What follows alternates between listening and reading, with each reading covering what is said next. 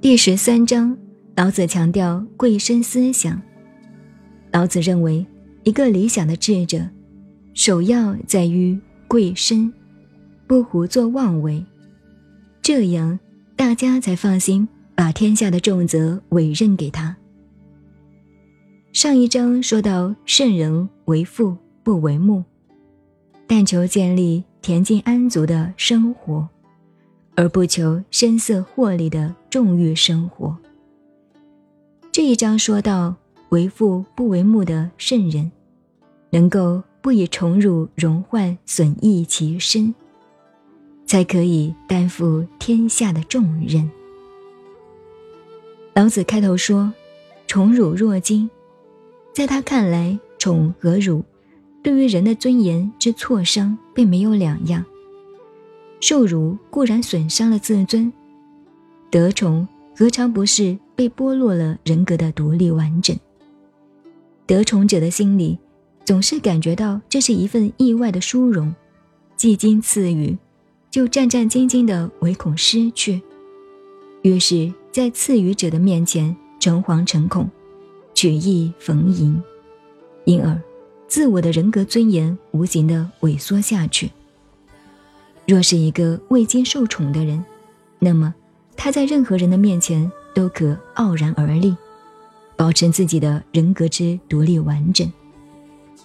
所以说，得宠也是卑下的，并不是光荣的。一般人对于身外的荣辱毁誉，莫不过分的重视，就像如临大患一样，甚至于许多人重视身外的荣辱毁誉。远超过了自己的生命，因此，孔子唤醒大家要贵身。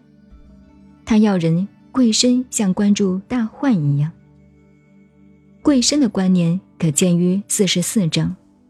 一般人汲汲于身外的名利，而不顾惜自身，所以老子感慨的发问：名与身孰轻？名与祸孰多？贵身的反面是轻身。二十六章中，老子责问轻身，就是作践自己性命的君主。奈何万圣之主，而以身轻天下？这一章颇遭曲解，前人多解释为身是一切烦恼大患的根源，所以要忘身。一个贵身的思想却被误解为忘身。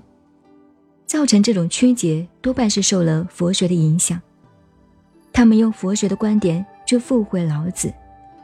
肉体和精神这两部分是构成人之所以为人的充分而且必要的条件，也即是构成人的生命的充分而且必要的条件。有些人把身视为肉体的同义词，再加上道学观念和宗教思想的影响。认为肉体是可悲的，虽有忘身的说法。其次，老子所说的“何谓贵大患若身？吾所以有大患者，唯我有身，即无无身，吾有何患？”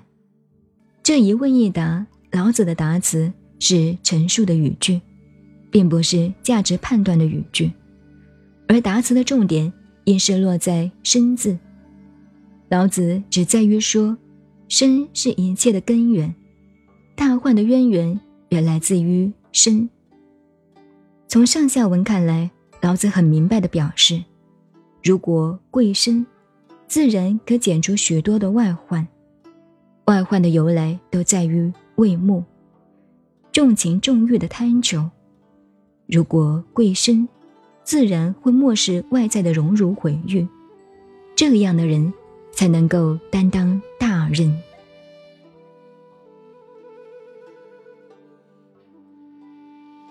您好，您现在收听的是《道德经》，我是静静九恩，微信公众号 FM 幺八八四八，谢谢您的收听，再见。